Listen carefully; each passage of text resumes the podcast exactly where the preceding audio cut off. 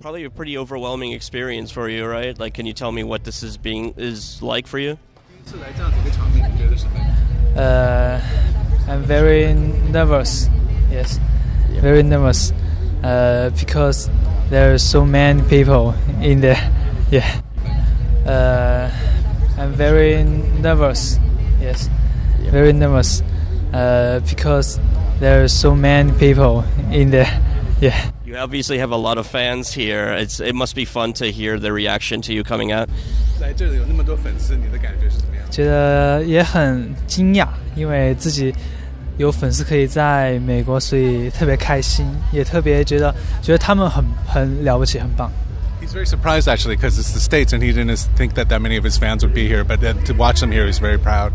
So this is your first film. Uh, what was the experience like? And tell me a little bit about the character you play.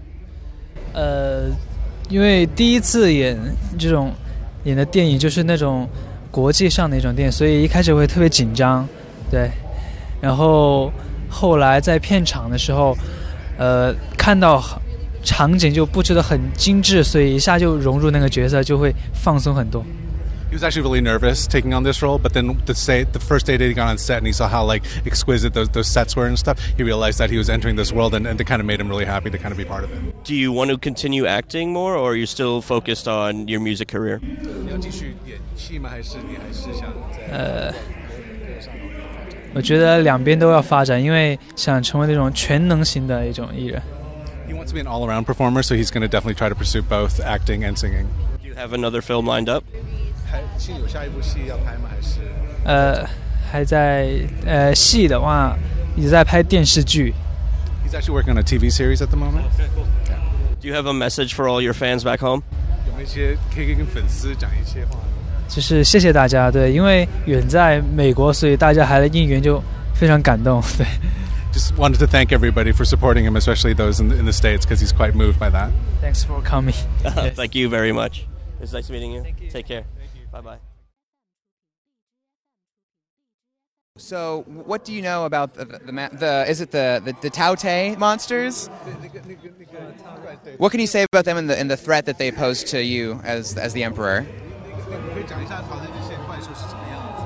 因为呃，饕餮就是中国古代的一种怪物嘛，因为它是《山海经》里面出现的。对我只我也只是知道一点一点，因为呃，其实不是特别了解那个怪物。So he had to learn also when he when he found out that that was going to be the monster for the film. But it is it is a traditional like Chinese like kind of creature that is very famous that he kind of learned on set.